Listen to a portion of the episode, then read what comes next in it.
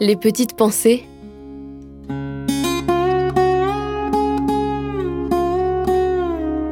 Terroir, héritage et savoir-faire. La chasse, un rapport sain à la nature. Moi, je suis né à la campagne, j'ai toujours vécu avec les animaux, euh, voilà. Donc après, quand vous essayez de traquer un gibier, donc il y a cet aspect d'essayer de, prendre un animal dans son milieu naturel, hein. donc ça apporte un plaisir et une satisfaction. Hein. Souvent, nos détracteurs, ils euh, critiquent sans vraiment connaître la chose. Hein. C'est dommage.